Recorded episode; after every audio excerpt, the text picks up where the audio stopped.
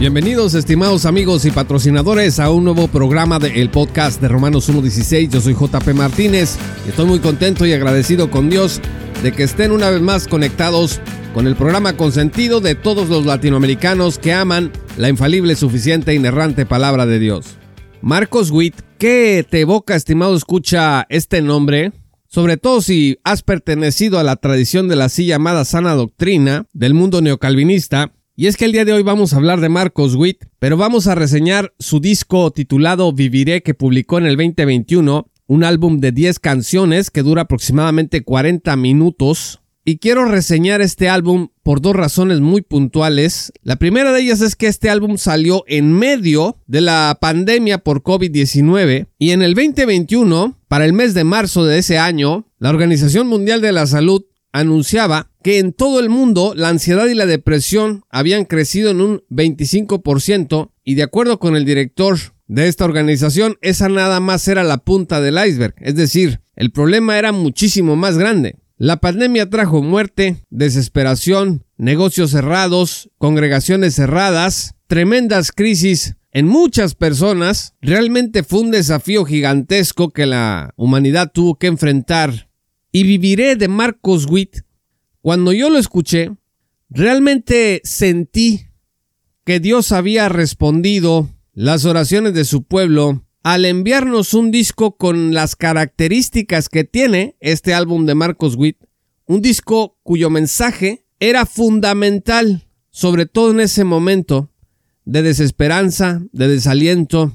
La segunda razón por la que quiero reseñar este álbum de Marcos Witt es que Marcos Witt ha sido considerado por el mundo de la sana doctrina del neocalvinismo como un apóstata. Se le ha perseguido y con mucha vergüenza yo debo decir que yo participé de esa persecución, no al grado que otras personas lo hicieron.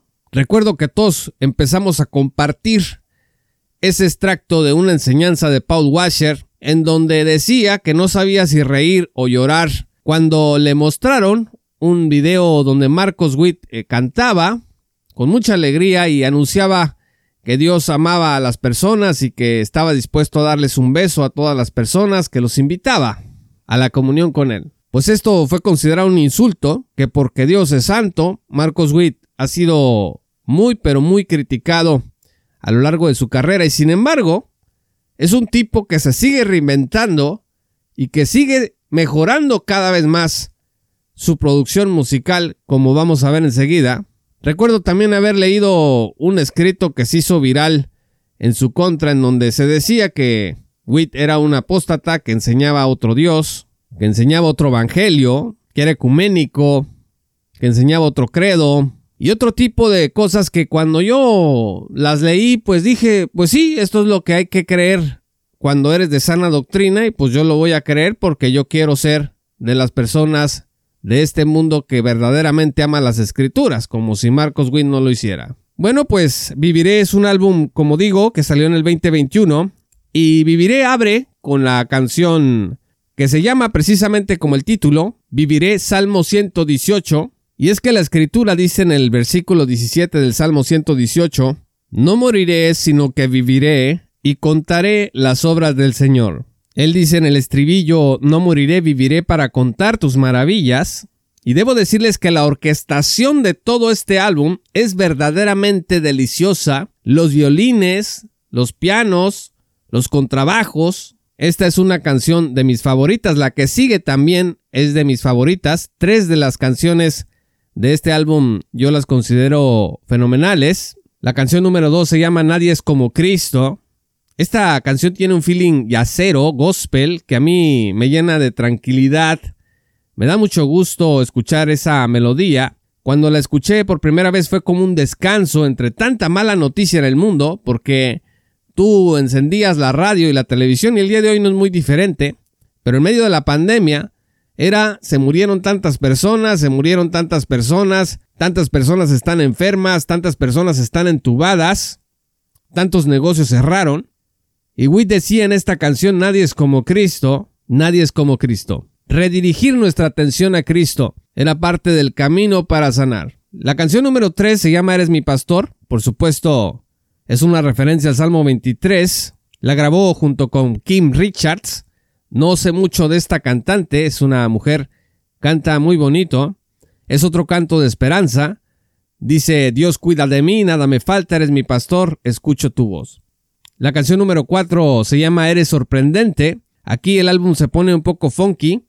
Es una mezcla de música tipo disco.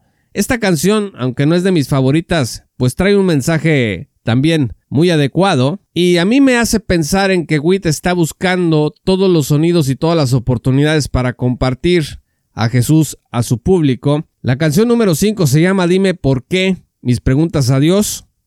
Esta es una canción muy personal, porque por ejemplo dice aquí Witt, ¿por qué mi progreso atormenta a algunos? ¿Por qué las opiniones me quieren anclar? ¿Por qué mi alegría está rodeada de murmuración? Pues por supuesto. Tiene un montonal, tiene millones de haters. Y lo más triste es que esos millones de haters que tiene Marcos Witt, yo creo que el 2% o el 1% han de ser incrédulos, porque el resto de la mayoría de los haters que tiene Marcos Witt, pues se consideran cristianos verdaderos, que precisamente porque son verdaderos, denuncian a Witt como falso. Se pregunta por qué las cosas eh, son de esta manera, por qué el mundo es tan mala onda. Witt habla de su sentimiento de soledad, del desconsuelo que llega a su vida. Es una canción, una letra bastante cruda, bastante transparente, pero luego la letra cambia y él empieza a preguntarse por qué constantemente se me olvida que siempre estás allí, abrazándome y levantándome. Y la pregunta final es diferente de las preguntas iniciales. Él se pregunta, dime por qué tanto amor. Entonces, el propio Witt, como que en este soliloquio, empieza concentrándose en lo negativo, en el odio que hay contra él, en las dificultades que él enfrenta en su carrera, y termina preguntándose, ¿por qué hay tanto amor de ti hacia mí? Es fabulosa esta manera catártica de manejar este problema del odio de los que dicen conocer verdaderamente a Dios. La canción número 6 se llama Decir. Esta es una pieza para meditar, Marcos. Es muy bueno en el piano, esta es una de mis canciones favoritas. Esta canción habla sobre la dulzura de Dios, sobre el hecho de que hay cosas de Dios que no comprendemos, pero que provienen de aquel que nos da la razón para vivir, que nos da nuestra fe, Dice la letra, nadie me amó como me amas tú, tú eres mi sol, eres mi inspiración. Insisto, de mis canciones favoritas. También la número 7 se llama Es Posible. Esta canción la hace a dueto con Lily Goodman, una gran cantante. Witt es muy buen motivador. Y en esta canción Witt anima a confiar en el milagro de llegar hasta el final. Dice que cruza el desierto porque es posible cruzar el desierto con la fe. Y este es el tipo de mensaje que le castra a muchos creyentes del mundo de sana doctrina neocalvinista, porque aquí Witt está tratando de motivar a sus escuchas a que salgan adelante. No dice qué es lo que se puede conseguir con fe, solamente dice que todo es posible si tienes fe. Y esto usted lo puede aplicar a sus negocios, a cualquier proyecto personal que tenga. Y a los evangélicos del neocalvinismo en general no les gusta que los animen, no les gusta ser motivados, prefieren ser humillados, prefieren que los sobajen, que les digan que son lo peor, consideran que este tipo de humillación es el santo evangelio de Jesucristo. Así que esta canción de Es posible del álbum de Marcos Witt pues puede resultarles repulsiva hasta el momento en que empiecen a sanar esa espiritualidad tóxica que han heredado de otros profesores y maestros neocalvinistas. La canción número 8 se llama Anhelo tu gloria. Aquí el chelo es fenomenal. Lléname de ti, Jesús, dice la letra. Esto es como para escucharlo en un cuarteto, como para entrar en un ambiente de oración y de intimidad con Dios. La canción número 9 se llama Simplemente Gracias. Uno de los secretos de la vida cristiana en crecimiento es estar agradecido. Marcos Will lo ha entendido muy bien y en esta canción habla de eso. Y la canción número 10 se llama Decir Adiós. Es un canto para observar que todo tiene su momento, que se puede encontrar lo bueno aún en las separaciones. Aunque no habla exactamente de la separación por muerte, se puede aplicar tanto a las separaciones por muerte como a las que no son por esa causa.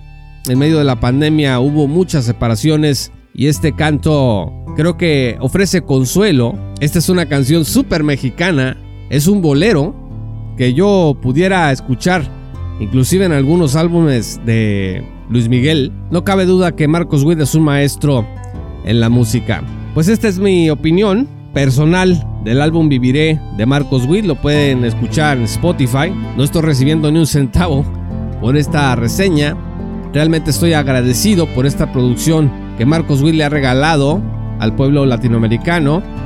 Es uno de los mejores músicos cristianos que tenemos hasta la fecha y en medio de tantas producciones de todo tipo que se dicen cristianas, Viviré es un álbum bastante educado, me parece que profundamente embebido en la espiritualidad cristiana y le doy gracias a Dios por este músico. Muchas gracias estimados amigos y patrocinadores por escuchar este programa. Yo soy JP Martínez del podcast de Romanos 1.16. Te invito a que te unas como patrocinador hoy mismo en www.patreon.com diagonal J. Paulo Martínez para que accedas a recursos exclusivos, pero sobre todo a la oportunidad de estar con nosotros hombro con hombro en esta tarea de divulgación bíblica y teológica para la gloria de Dios. Síguenos en todas nuestras redes sociales como arroba JP Martínez. Muchas gracias y que el Señor los bendiga hasta que volvamos a encontrarnos. Esto fue Romanos 1.16 con Juan Paulo Martínez Menchaca. Únete como patrocinador y apoya la sana divulgación bíblica y teológica en América Latina. Romanos 1.16. Todos los derechos quedan reservados.